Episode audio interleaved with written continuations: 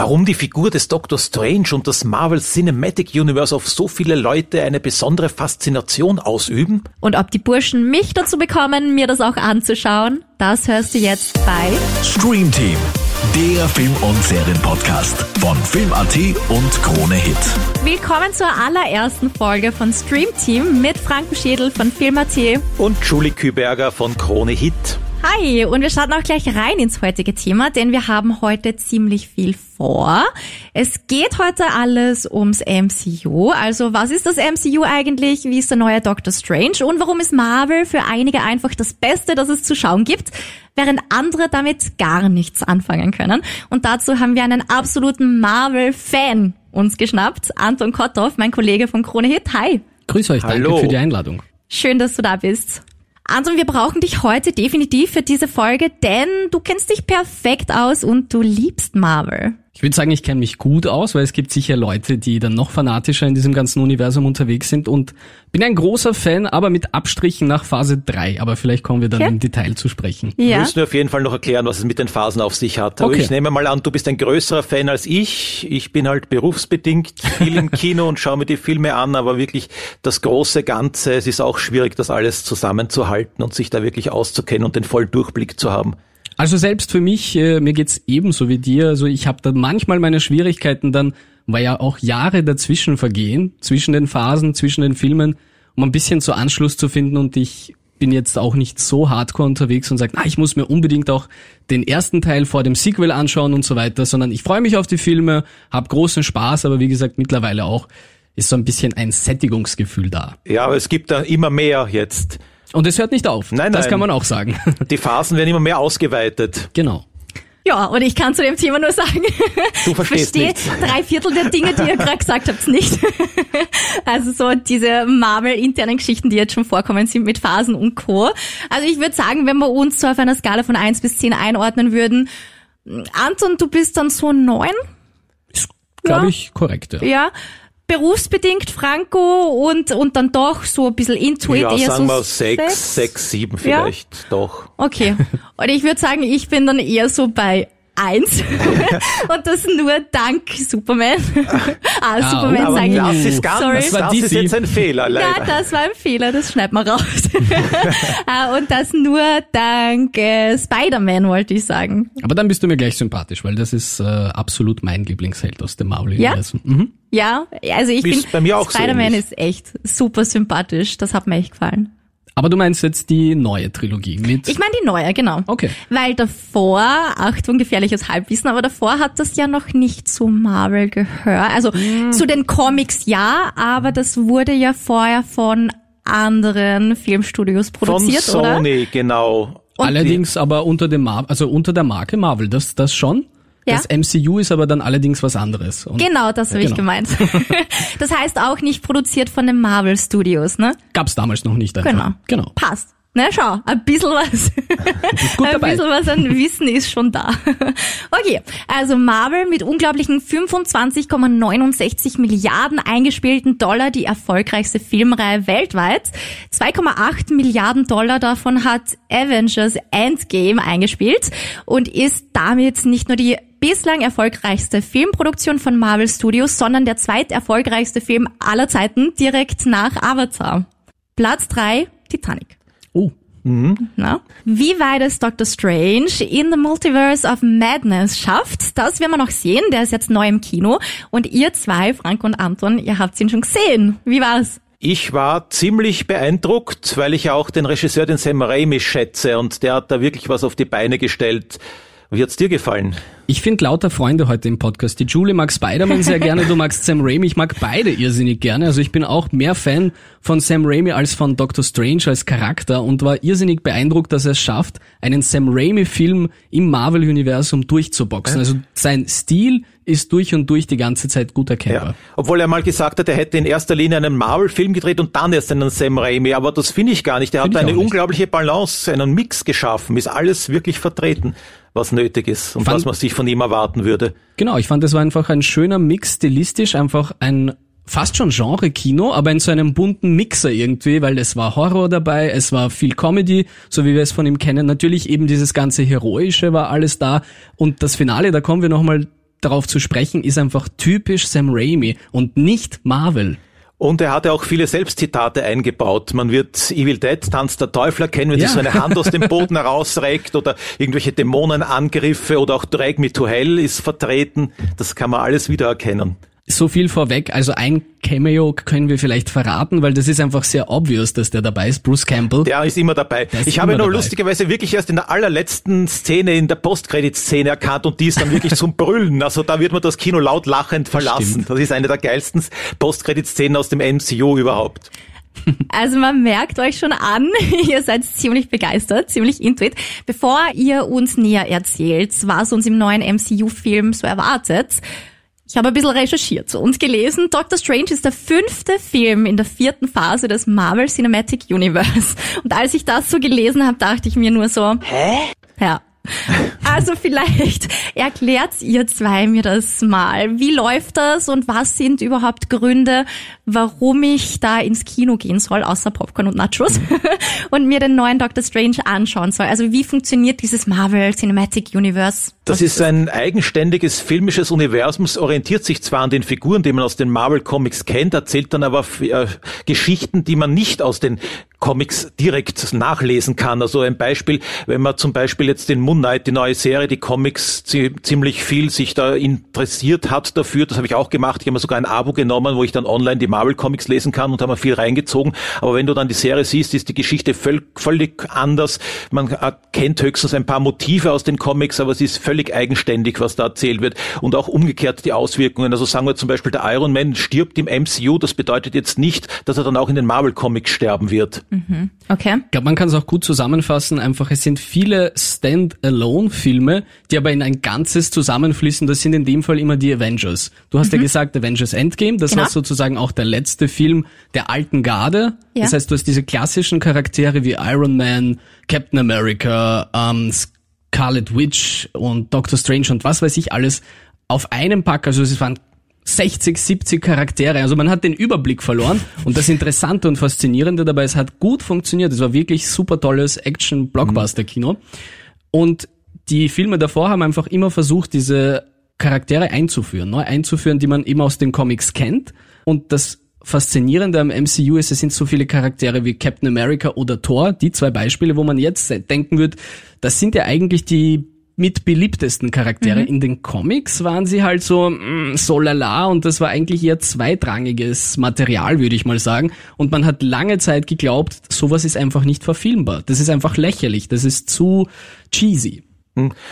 Und sagen wir mal überhaupt den Anfang MCU, der erste Film war der Iron Man von 2008. Das war dann der Auftakt natürlich der ersten Phase, die dann sechs Filme umfasst hat. 2012 zu Ende war mit den Avengers. Also da bedeutet eben, wie gesagt, die Figuren wurden vorgestellt und dann am Schluss der ersten Phase zusammengeführt, dass sie sich da halt auf einen Haufen hauen und gemeinsam ein Abenteuer erleben. Genau. Dann ist es mit der Phase 2 weitergegangen, mit Iron Man 3. Die war dann von 2013 bis 15 ebenfalls sechs Filme, so wie die erste Phase. Aber drei hat es dann zugelegt. Das waren dann insgesamt elf Filme von 2016 bis 19 und dann ist eh Corona gekommen. 2020 war ein kinoloses, MCU-loses Jahr, aber sie haben sich dann ab sofort auf Serien konzentriert. Genau, und äh, das ist irgendwie auch bezeichnend für die vierte Phase, würde ich sagen. Es hat bis zu Endgame vieles noch Sinn gemacht oder viele Sachen, wie soll ich sagen, am besten eingeschränkt. Es war einiges möglich in diesem Universum, aber vieles nicht. Und mittlerweile sind wir durch die Serien, die dann Charaktere weiterführen, noch weiter und detaillierter in die Substanz auch von Nebencharakteren. Also zum Beispiel Hawkeye hat eine eigene Serie bekommen, ist jetzt nicht der beliebteste und vielleicht spannendste Charakter hm, im MCU. War aber witzig, die Serie, sehr Absolut. unterhaltsam. Ist eine coole Weihnachtsserie, ja. würde ich zu Weihnachten immer, immer schauen.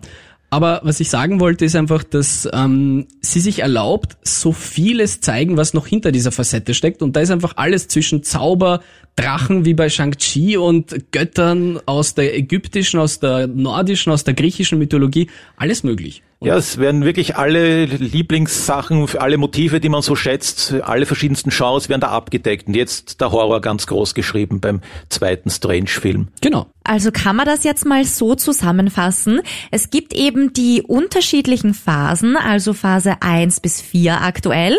Diese Phasen bestehen immer aus Superheldenfilmen, wo es um einzelne Helden geht, wie Iron Man, Thor, Hulk und so weiter. Und dann gibt's noch diese Crossovers mit Avengers, die auch in jeder Phase mal vorkommen, wo die Superhelden alle zusammenkommen Und auf die Kacke hauen. und auf die Kacke hauen, ja, weil einen Avengers-Film habe ich gesehen. Den ersten nehme ich an. Den oder? ersten habe ich gesehen, genau. Das sind ja diese äh, fünf Stammhelden mit dabei, die man halt so kennt. Und was ich so mitgekriegt habe im Laufe der Zeit, im Laufe der Avengers-Filme, sind es dann auch immer mehr Helden worden, die da. Absolut Stimmt, richtig. werden immer wieder neue sind. Figuren eingeführt. Genau. Mit Einzelfilmen, die dann halt dazustoßen. Und in den Einzelfilmen, zumindest in den ersten, geht's ja auch sehr viel um diese Geschichte, wie dieser Held überhaupt entstanden ist, oder? Ich würde es als Marvel-Schablone bezeichnen und das ist vielleicht auch ein Kritikpunkt, den man sagen kann. Es verläuft immer nach dem Schema X. Also du bekommst einen Helden serviert, der noch kein Held ist und das ist dieser Weg zum Held. Und es ist immer irgendeine Prämisse, die ihm passiert, ein schrecklicher Unfall oder irgendwas, was ihn aus seiner Comfortzone irgendwie rausschmeißt. Er muss mit seinen Konsequenzen umgehen, er lernt seine Superkräfte, es gibt einen Showdown, der Bösewicht und damit ist der Film vorbei. Und das Problem ist aber zum Beispiel, wenn du Iron Man 1 nimmst, was für mich noch immer einer der besten aus dem Marvel Cinematic Universe ist, ähm, und Doctor Strange 1 vergleichst, im Prinzip ist es derselbe Film in einem anderen Setting. Okay. Also weißt du, was ich meine? Es ja, es ist nicht so viel Unterschied vom, vom Ablauf. Du weißt, okay, da passiert das, das ist die Vorgeschichte. Es gibt immer einen Bösewicht, der dazukommt. Ja. Ja, es ist Und ja- letztendlich geht's auch in den Filmen drum, dass der Held zum Held wird, dann den Antagonisten eben bekämpft eigentlich, oder? Und natürlich zwecks Happy End und das weitergeht natürlich auch den Kampf gewinnt am Ende, oder? wäre gut, ja. So war es ja bei Avengers auch und deswegen hat mich das gar nicht gecatcht, weil da fehlt mir irgendwie die interessante oder spannende Handlung. Da natürlich bei Avengers haben sie nicht nochmal erklärt, wie die Helden zu den Helden worden sind. Ein bisschen was weiß man ja auch mit Hulk, der ist verstrahlt worden, oder?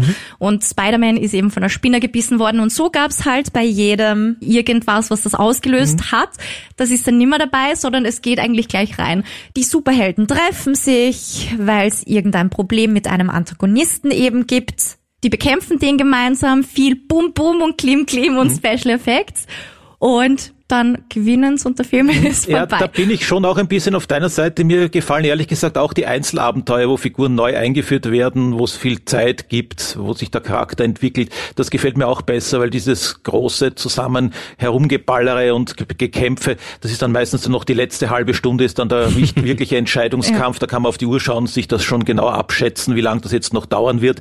Das muss ich ehrlich gesagt auch nicht haben. Das ist mir auch bei den Comics so gegangen. Da habe ich auch einige Avenger-Comics gelesen, so Teamwork-Bildungen. Da habe ich auch lieber die einzelnen Figuren. Es ist ja auch so, das Studio fährt das immer absolut sicher. Und damit meine ich einfach genauso wie du sagst, es ist vorhersehbar. Das ist das, was sich dieses Massenpublikum auch erwartet. Es ist ein klassisches Popcorn-Kino, wo du reingehst mit deinen Erwartungen, die werden erfüllt. Du hast eine Anzahl an Gags, die unbedingt drinnen sein müssen. Und dann gibt's aber Abstriche, die sie dadurch machen müssen, wie zum Beispiel auch bei Avengers Infinity War oder Endgame, wo Charaktere sterben.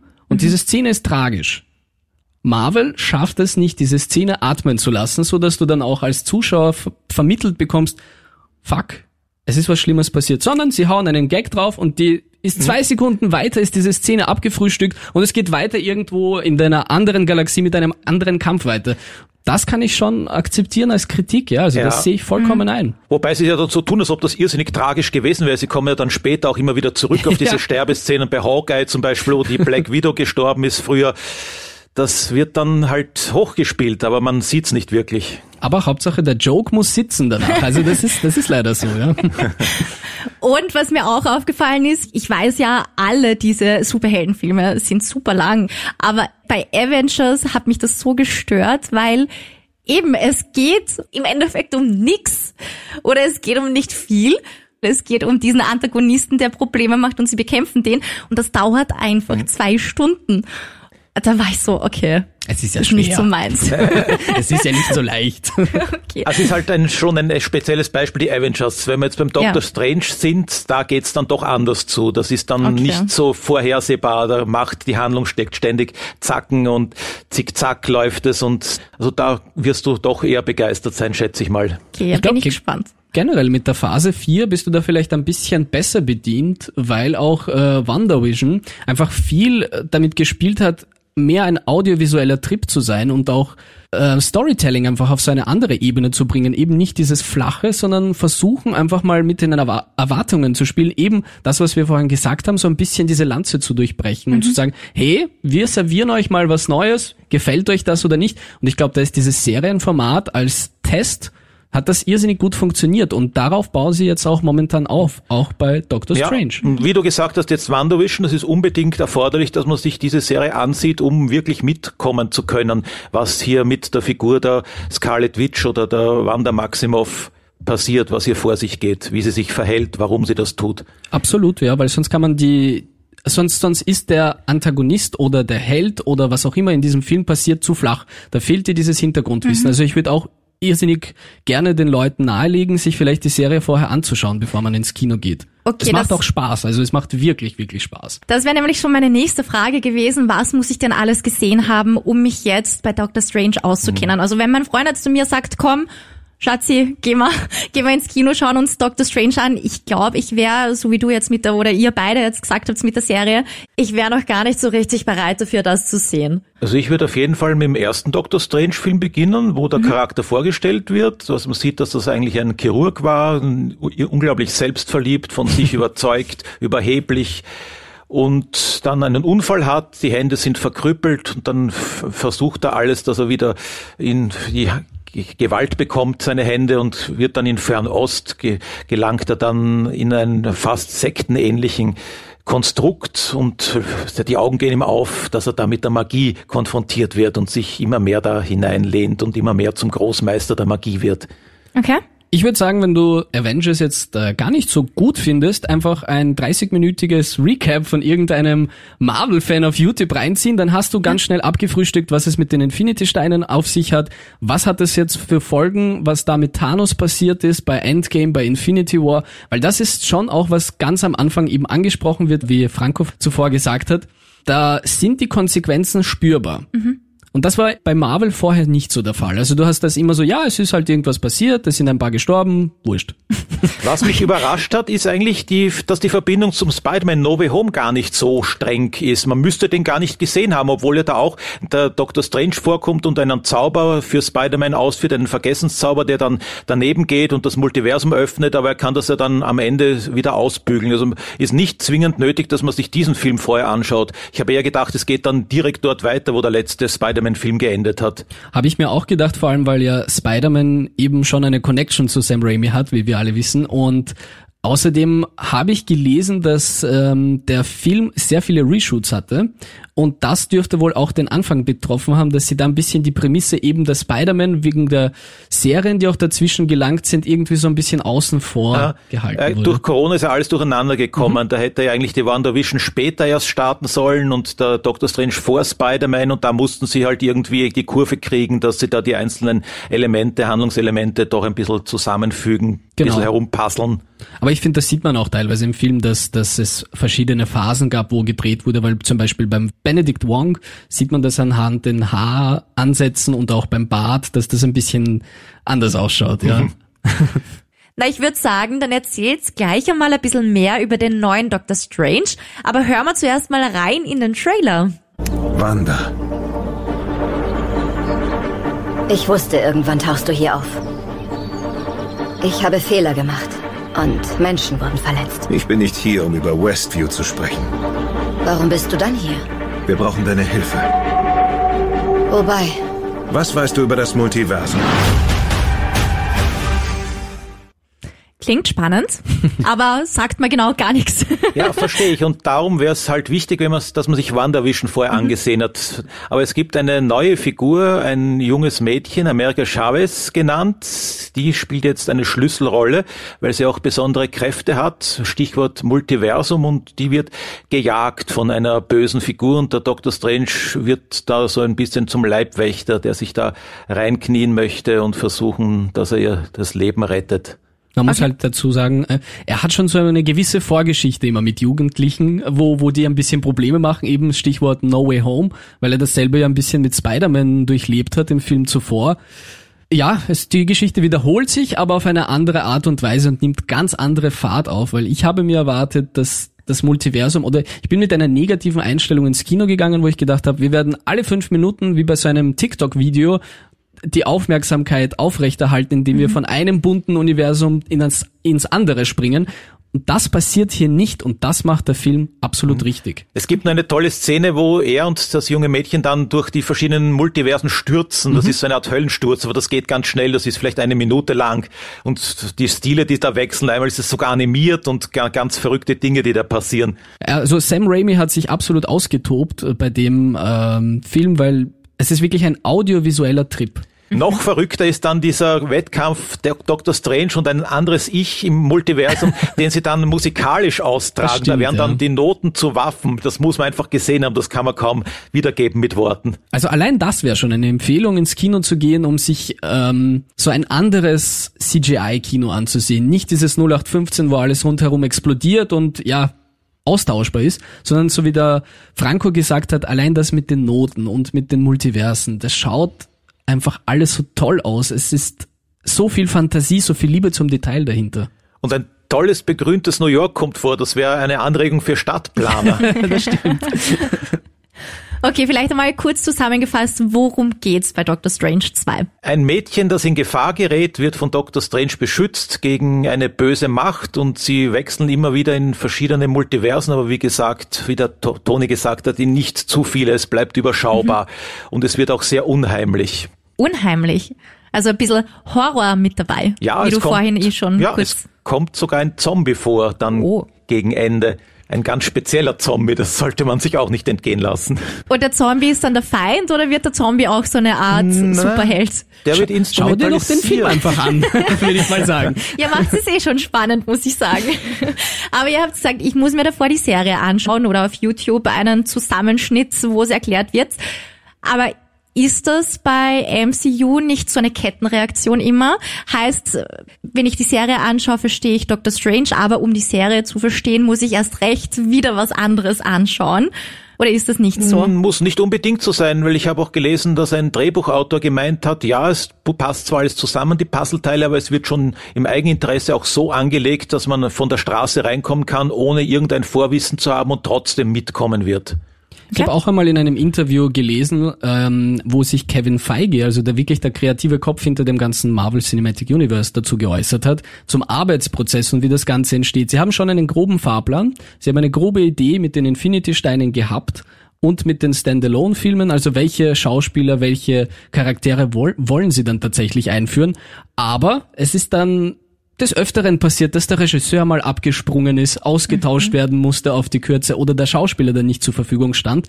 Und deshalb mussten sie schon im Laufe des Prozesses immer wieder Sachen anpassen. Also es funktioniert vieles auch als Einzelfilm, Einzelserie. Natürlich macht es mehr Spaß, wenn man alles versteht, ist kein Muss, aber gerade bei Phase 4 hängt doch mehr die Geschichte zusammen. Und alles wird man auch gar nicht verstehen, also wenn man nicht der totale Nerd ist hätte eigentlich da den Ratschlag, einfach reinzugehen, auch wenn du dich nicht auskennst und dann, du wirst ja dann merken, welche Figuren dich besonders ansprechen und dann kann man ja noch immer in die Tiefe graben und schauen, was es über die gibt und versuchen sich da zu informieren und anzuschauen oder auch nachzulesen, was diese Figuren eigentlich bedeuten.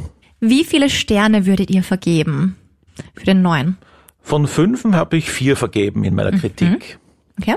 Ich habe bei Letterbox glaube ich auch vier von fünf vergeben. Na bitte. Was wird denn fehlen? Auf den fünften Stern? Was, was wird's brauchen? Also es war für mich dann fast zu viel zwischendurch die, der Multiversumswahnsinn. Da hätte man eine Spur zurückschrauben können. Da habe ich mich gefragt, was kommt jetzt eigentlich noch alles auf uns zu? Und vielleicht auch die Figur der America Chavez ist ein bisschen zu passiv geraten. So, das ist ein Mädchen in Gefahr, kann sich nicht wirklich selber zur Wehr setzen. Das wird dann erst alles in den letzten paar Minuten aufgespart, dass sie dann ihre speziellen Kräfte auch einsetzen kann. Ich fand generell so die Geschichte um America Chavez gerade das Ende, was dann mit ihr passiert, nicht ganz logisch. Mhm. Denn sie schafft eigentlich etwas, aber dann muss sie das neu lernen oder weiter ausführen, obwohl, also da ist irgendwie nicht so ganz koscher, was jetzt eigentlich mit ihr ist und wo sie gerade steht. Das wäre so ein Kritikpunkt. Und ja, vielleicht ja, das mit dem Multiversum, ich bin einfach kein Fan, das immer als Lösung zu nehmen für alle Fragen, die man sich stellt. Und das macht der Film auf eine gewisse Art und Weise trotzdem. Und eine Figur aus dem ersten Teil, der Mordo, kommt auch wieder vor, der hat auch wenig zu tun, habe ich gefunden. Der ist relativ rasch wieder aus dem Spiel.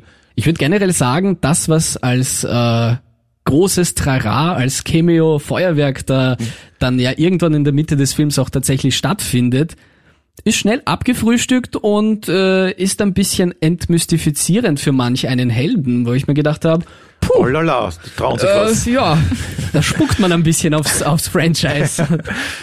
Okay. Und dieser Sam Raimi, wieso ist denn der so wichtig jetzt? Darf ich die Frage mit einem schönen O-Ton beantworten? Ich durfte mit Benedikt Wong ganz kurz plaudern. Hören wir uns an. He's uh, Sam's a, just such a wonderful man. Um, someone who I just kind of, you know, just jump through rings of fire for. Um, you know, the proof is in the pudding of you know of, of all the, the incredible films that he's he's made. You know, especially someone that's kind of kind of sort of like been, you know, the sort of auteur godfather of kind of uh, Marvel with with with Spider Man and which you know goodness me, I think that was about 20 years ago, wasn't it? So for him to return now as well with his, uh, you know, incredible style and with the the technology that we have now, uh, I think uh, this is kind of the uh, Sam Raimi 3.0. Also ich finde es einfach wirklich so, es ist zollt so viel Respekt dem Regisseur gegenüber, wo er sagt, es ist einfach der Pate dieses riesen Franchises, weil er damals mit, äh, mit dem ersten Spider-Man, also mit der Originaltrilogie mit Tobey Maguire im Jahr 2002 begonnen hat. Und das Witzige, und da schließt sich irgendwie auch der Kreis, einer seiner Assistenten bei den drei Filmen war Kevin Feige. Der dann ja selber irgendwann einmal zum mächtigsten Mann im Disney bzw. Marvel Cinematic Universe wurde. Okay. Und er hat schon früher vorgehabt, äh, Sam Raimi mit ins Boot zu holen, aber hat noch nicht den passenden Film gehabt. Jeder hat darauf spekuliert, dass es der neue Spider-Man sein wird. Ich bin froh, dass es nicht so gekommen ist, denn gerade bei dem Film, bei Doctor Strange, merkt man einfach, das haben wir im Vorfeld schon ein paar Mal gesagt, die Handschrift des Regisseurs. Es ist viel mehr ein Film von ihm als ein Marvel-Film. Ursprünglich hätte eigentlich der Scott Derrickson wieder Regie führen sollen, der ja schon den ersten Doctor Strange Film inszeniert hat, aber dann hat er sich aus bestimmten Gründen überworfen, war nicht einverstanden vielleicht mit der Drehbuchentwicklung und dann ist zum Glück der Raimi ins Spiel gekommen und hat zugesagt. Aber auch du ja als großer Sam Raimi-Fan, du kannst mir dazu stimmen, es ist irgendwie alles, was wir aus, als Highlights aus seiner Karriere irgendwo gesehen haben, Evil Dead. Ich weiß nicht mehr, wie der Film mit Liam Nielsen heißt, der auch äh, Darkman, glaube ich, genau, das auch so Horror, Comic irgendwie miteinander vereint, plus diese ganze cheesy Welt mit dem Spaß, mit diesem heroischen, mit diesen Money Shots, die man aus Spider-Man so gut kennt aus den Anfang 2000ern. Das ist so gut gemixt. Es ist vielleicht nicht sein bester Film, aber es, es ist einfach so, Liebenswert ist es einfach. Man kann es von vorn, von Anfang bis Ende genießen, wenn man diese Hintergrundwissen hat um, um Sam Raimi und sein Werk. Und das ist das Schöne auch an der aktuellen Phase. Es gibt einfach viele Regisseure, die auch jetzt zum Beispiel ähm, der James Gunn, der unter anderem die Serie Peacemaker gemacht hat oder The Suicide Squad. Und das sind Regisseure, wo du ihre Handschrift merkst. Das heißt, das Studio hat schon noch viel zu sagen, aber sie stehen trotzdem oberhalb irgendwo. Nicht, dass diese selben Fehler passieren wie in den Mitte 2000ern, Anfang 2010er, wo immer das Studio reingeredet hat und die Filme kaputt geschnitten hat. Das finde ich super momentan. Ja, sollte man eigentlich mitnehmen, weil im Hinterkopf hat man oft, das ist noch immer so, dass die Diktatoren da sind und einfach die Peitsche schwingen und das muss jetzt so und so sein und die Regisseure sind nur zweite Liga, die haben da kaum was mitzureden. Das hat sich zum Glück geändert. Weil wir haben eben ihn, Taika Waititi zum Beispiel, auch noch bei den neuen Thor-Filmen und bei Thor 3 schon gehabt. Und das merkst du einfach. Das sind einfach andere Filme. Sie fühlen sich anders an. Es ist nicht äh, äh, Schablone Marvel, sage ich mal. Das heißt, du solltest ihm eine Chance geben noch, da mal die Avengers abhaken und neu einsteigen. Ich Vielleicht, schreib dir eine Liste vorher, was du dir anschauen sollst. Ja. Und wir sehen uns in einem Monat und sagst mir, wie es war. ja, machen wir so. Was Perfekt. würdest du denn draufschreiben auf die Liste? Auf jeden Fall ähm, die ersten zwei Guardians of the Galaxy Filme, aufgrund von James Gunn. Ich würde sofort auch Doctor Strange 2 draufschreiben. Ähm, weil du Spider-Man so gerne magst, würde ich die ersten zwei aus der neuen Trilogie sogar weglassen und nur den dritten nehmen, Okay. weil der einfach äh, so eine schöne Hommage an all das, was schon früher passiert ist, mit all den Gastauftritten etc. halt äh, in sich hat. Und tatsächlich auch Tor 3 Tor 3, und okay. Wonder Vision. Hm? Und, Und ich würde auch Wonder Vision. Ant-Man dazu nehmen. Stimmt, das macht ist immer auch ein Spaß, großes ja. Vergnügen. Das stimmt. Okay, ja, das ist dann eh einiges an Material. Geht sich das in einem Monat aus, Ah, wenn ich was locker, anderes auch noch zu natürlich. tun habe? Klaro. Als Feierabendprogramm. Ja, jeden Tag dann. Dann bin ich der Experte in der nächsten Folge. okay, was sind jetzt die wichtigsten Superhelden in diesem ganzen Marvel-Universum? Weil wir haben schon viele Namen gehört, aber was sind so die absolut wichtigsten? Also wir hätten Captain America, auf jeden Fall Hulk. Iron Man war wichtig, selbstverständlich, mit dem er alles begonnen hat, das MCU, der leider inzwischen verstorben ist. Die, Ah, wirklich? Was? ja, das war ein Spoiler! großer Schockmoment, aber das wissen jetzt mittlerweile eh schon alle. Außer, Außer Julie. dir. Außer ich. Aber da verraten wir jetzt nicht wirklich was Neues. Aber das finde ich schon arg, dass so die Superhelden, die auch ein jeder kennt, so wie ich, obwohl man kein Fan ist und eigentlich kaum was mitkriegt hat von den ganzen. Aber dass so eine Figur dann sogar stirbt, das finde ich arg. Aber pass auf, jetzt fällt deine Kinnlade noch tiefer und weiter runter. Captain America ist ebenfalls im Ruhestand und man weiß nicht, Was? ob er schon längst verstorben ist oder nicht. Das ist jetzt auch so ein Ding. Er ist sehr, sehr alt geworden, auf jeden Fall. Also das, oh, okay. Jetzt wird's wirklich spannend für mich. Ja, aber gerade diese Positionen, die werden ja dann weitergegeben. Diese Namen sind ja übertragbar. Es gibt ja dann Nachfolgemöglichkeiten, dass ein neuer Captain America ins Spiel kommt. Und wie fühlt sich das dann als Fan für euch an, wenn plötzlich ein neuer kommt? Also ich habe nichts dagegen. Ich bin, wie du, du weißt, ja nicht der Hardcore-Fan. Ja. Und wenn alles passt, die Umstände, wie die Figur eingeführt wird, wenn es so sympathisch ist und die Geschichte gut geschrieben wurde, habe ich nichts dagegen. Ich bin da geteilter Meinung. Ich muss sagen, in letzter Zeit fällt es mir schwer, Interesse zu heucheln für Charaktere, so wie Shang-Chi zum Beispiel, die ich davor noch nicht gesehen habe, mit denen ich ein bisschen weniger anfangen kann. Also ich freue mich immer mehr, wenn ich äh, bekannte Gesichter habe. Ich finde es nämlich auch immer super schwierig, wenn man einen Schauspieler schon kennt und mag, in Serien oder Filmen, die sich fortsetzen und plötzlich ist da ein ganz anderer Schauspieler und übernimmt die Rolle. Genauso schwierig wie wenn eine bekannte Synchronstimme plötzlich wechselt. Ja. Das ist genauso schlimm, finde Obwohl ich. es heißt ja, die Rolle wird jetzt nicht übernommen, dass das jetzt der richtige Iron Man gewesen wäre oder Captain America, sondern es kommt ein neuer Held, der dann halt diesen Namen annimmt. Okay. Es können auch Figuren sein, die vorher schon eingeführt wurden, die man unter anderem Namen schon gekannt hat und die dann die andere Identität annehmen. Genau. Okay. Das klingt für mich echt so super kompliziert, aber wahrscheinlich ist es gar nicht so kompliziert, wenn man mal drinnen ist. Bei den Comics relativ unübersichtlich wird die Avengers, Young Avengers, dann gibt's noch Absolut, irgendwelche ja. oder X-Men, gibt's auch verschiedenste, junge, alte, mittlere, keine Ahnung, wo die alle herkommen und wie sich die zusammensetzen, also da blicke ich auch nicht durch. Das stimmt, ja. Es ist, es ist verwirrend, weil es gibt eben dieses Multiversum, macht alles möglich. Und damit ist das Thema irgendwie vom Tisch. Behalte deinen Überblick, wie du magst. Das ist jetzt deine, deine Welt. Bisschen was für die Mädels wäre der Tor.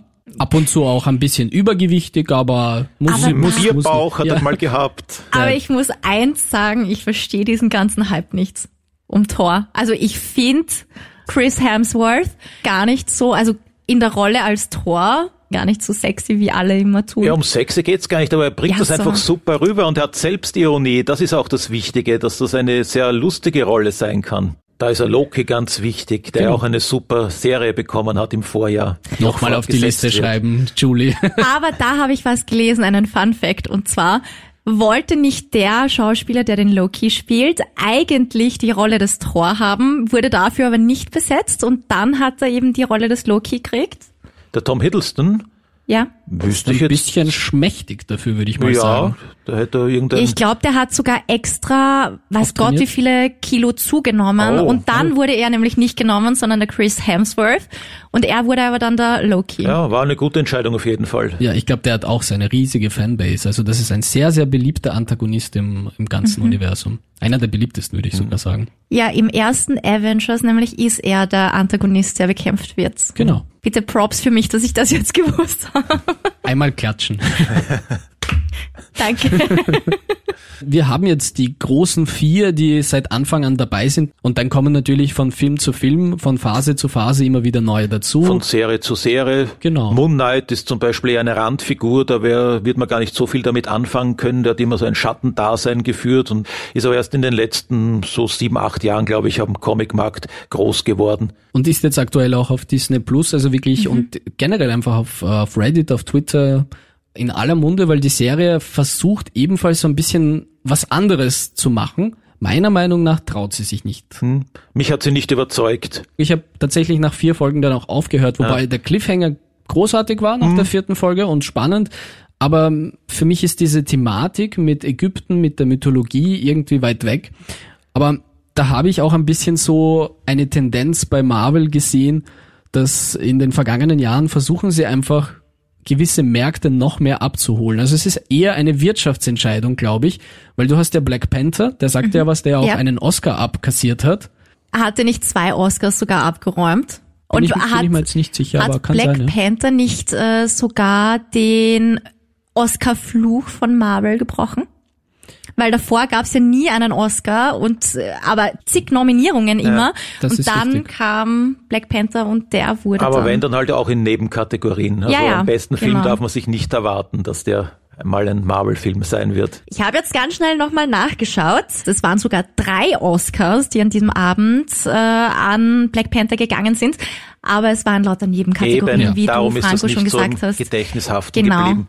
Es war so bestes Kostümdesign, bestes Produktdesign, so äh, Ich finde auch, man, man merkt ähm, auch wieder in dieser vierten Phase, dass ein bisschen Abstriche gemacht werden, was äh, das Budget angeht. Also gerade bei Moon Knight hatte ich das Gefühl, dass die CGI irgendwie zweitklassig ist. Wenn du Okay. dir Doctor Strange anschaust, ich bin generell kein großer Fan, wenn es nur CGI ist, also nur für Greenscreen, sondern ich möchte, dass es in-camera gefilmt ist und dann äh, Sachen hinzugefügt werden, weil es sieht einfach besser aus und das altert besser. Das heißt, in zehn Jahren wirst du es dir noch anschauen und sagen, ist gut gealtert, schaut cool aus. Wenn alles Greenscreen ist und es sind digitale Bäume, die auf digitale Autos fallen und alles ist komplett aus dem Computer. kann dann peinlich werden Das in sieht aus, Jahren. genau, wie PlayStation 2 Optik irgendwann einmal. okay. Und das hatte ich bei Moon Knight teilweise, das, es ist billig. Es schaut Ja. manchmal billig aus. Es Ja, tut mir so sie leid, haben aber nicht so viel Budget gehabt, offenbar. Okay. Der teuerste Film in der Produktion war übrigens Avengers Age of Ultron mit 394 Millionen Dollar. Wahnsinn. Ist echt arg, Ja, wenn man wenn man sich das zu Gemüte kann. führt. Also, und was ich auch gelesen habe, weil du, Franco, ja auch gerade gesagt hast, wenn man sich's leisten kann, die Marvel Studios mussten ja ursprünglich sogar einen Kredit aufnehmen, um die ersten Filme überhaupt produzieren zu können. Und dann wiederum liest man aber solche hohen Produktionskosten. Ich meine, am Anfang werden die Filme wahrscheinlich nicht so teuer produziert worden sein, aber das ist ja unglaublich. Wiederum, wenn die 26 Milliarden Dollar einspielen, ist das natürlich auch ein guter Gewinn, sagen wir so. Ich glaube, es ist der, der Deal mit Disney, was mir mittlerweile alle coolen Franchises mit Star Wars, mit Marvel aufgekauft hat, äh, ihnen einfach wirklich so viele Türen nochmal geöffnet hat. Also so viele Möglichkeiten, eben hochrangigere Regisseure auch zu verpflichten mit wirklich krassen Gagen. Also ich möchte nicht wissen, was, was ein Sam Raimi jetzt abkassiert hat für den Film. Also das muss eine satte Summe sein. Und hauen immer mehr raus, Ja. kommt immer mehr auf den Markt. Ja. Ja, es ist eh, äh, Doctor Strange ist jetzt der 28. Film, ne? Und dann gibt's ja, wie viele Serien gibt's? Ähm, ich glaube, aktuell sind es mit Moon Knight fünf, oder? Loki, Winter Soldier, Wonder Vision, What if? genau, What If habe ich nicht mitgerechnet, What If und wir haben Hawkeye vergessen. Ja, Das sind dann sechs das sind mit, die mit, mit Knight. Marvel-Serien bei Disney Plus. Genau. Es hat natürlich bei Netflix auch Marvel-Serien gegeben, acht an der Zahl von Daredevil über Jessica Jones oder Iron Fist, Punisher. Die sind lustigerweise jetzt ja gar nicht mehr auf Netflix verfügbar. Das ist auch eine Copyright-Sache. Man findet sie aber auch nicht auf Disney Plus zum Beispiel. Man kann sie sich auf, über Amazon Prime kaufen. Super. Okay, dann hätten wir die Frage schon geklärt. Wenn ich jetzt voll ins Marvel-Universe einsteigen möchte, wo am besten streamen, eh dann dementsprechend Disney Plus. Da bist du absolut gut bedient. Da gibt's auch Kategorien, so dass du die Reihenfolge der Filme, wenn du wirklich jetzt wirklich von Anfang an starten würdest, nach zwei verschiedenen Schemen, also nach Erscheinungsjahr und nach der Chronologie, wie es die Schöpfer gedacht haben. Das kannst du dort alles einstellen. Also das ist einfach schon so prädestiniert, dass du dort einsteigst und wirst abgeholt und Okay. Das heißt, du musst dir mindestens alles zweimal anschauen. Einmal chronologisch und einmal dann so wie es. Und dann musst du aber auf Prime, was du vergessen hast, noch kaufen. Das wäre ihr Masterplan. Um das Ganze abzuschließen, das ganze Thema. Wieso übt Marvel so eine Faszination aus? Was ist das Besondere an Marvel? Wenn man Fortsetzungsgeschichten mag und in diese Welt eintaucht und von verschiedensten Genres, die man schätzt, auch bedient wird, das kann jetzt Mythologie sein, das kann Horror sein, das kann ein bisschen auch ins Krimi-Genre, Stichwort Hawkeye hineinspielen, all das wird da zusammengeführt und ergibt ein großes Ganzes und wenn man dann einmal da drinnen hängt, dann möchte man einfach wissen, wie es weitergeht. Und ich glaube, das ist die perfekte Formel für das Popcorn-Blockbuster-Kino Klasse A. Mit Top-Besetzung, mit coolen Regisseuren und mit einer fortlaufenden Geschichte, ja. Das ist doch ein schöner Abschluss, würde ich sagen. Danke, Toni, dass du heute mit dabei warst bei unserer Premiere. Vielen Dank für die Einladung, hat sehr viel Spaß gemacht. Ich freue mich vielleicht bei Tor irgendwann einmal wieder dabei sein zu Ja, auf können. jeden Fall, ist vorgemerkt. Und bis dahin habe ich deine Liste schon abgearbeitet. Ich hoffe. Und wir sprechen drüber. Super. Danke auch dir, Franco, dass du dabei warst. Du wirst Ja. jede Woche dabei sein. Das haben wir vor und ich danke für die Einladung, Julie. Und auch dir danke fürs Zuhören bis zur letzten Minute. Wir hoffen, du bist auch beim nächsten Mal wieder am Start und dir hat die Folge gefallen. Wir haben immer auch ein offenes Ohr für jegliche Kritik, Feedback, Anregungen, Wünsche. Franco, auch Serien- und Filmempfehlungen, oder? Ja, sind wir durchaus offen. Ja? Sogar vier offene Ohren, nicht nur ein offenes Ohr. Einfach eine E-Mail an uns schicken, streamteam at kronehit.at. Und wenn dir diese Folge gefallen hat, dann gerne auch den Podcast direkt abonnieren, denn uns gibt's jetzt alle zwei Wochen mit einer neuen Folge. Für heute war's das aber mal. Bis bald! Bis zum nächsten Mal.